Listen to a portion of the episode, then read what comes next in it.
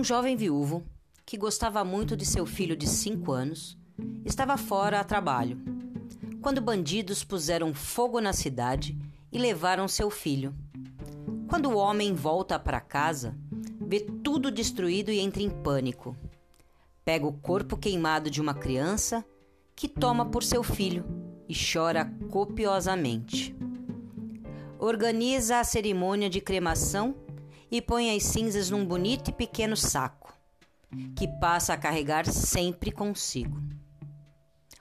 Um pouco mais tarde, seu filho verdadeiro escapa dos bandidos e acha o caminho de casa.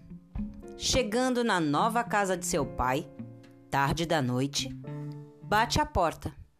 O pai, ainda desgostoso, pergunta: Quem é? A criança responde: Sou eu, pai. Abre a porta. Mas, em seu agito, estado de alma, convencido de que seu filho já está morto, o pai pensa que algum menino o está ridicularizando. Ele então grita: Vai embora! e continua a chorar.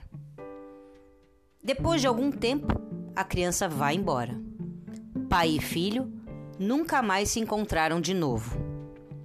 Sobre essa história, Buda diz: Às vezes achamos que alguma coisa é verdadeira. E se nos apegamos fortemente a esta verdade, mesmo que a verdade bata à nossa porta, nós não abriremos.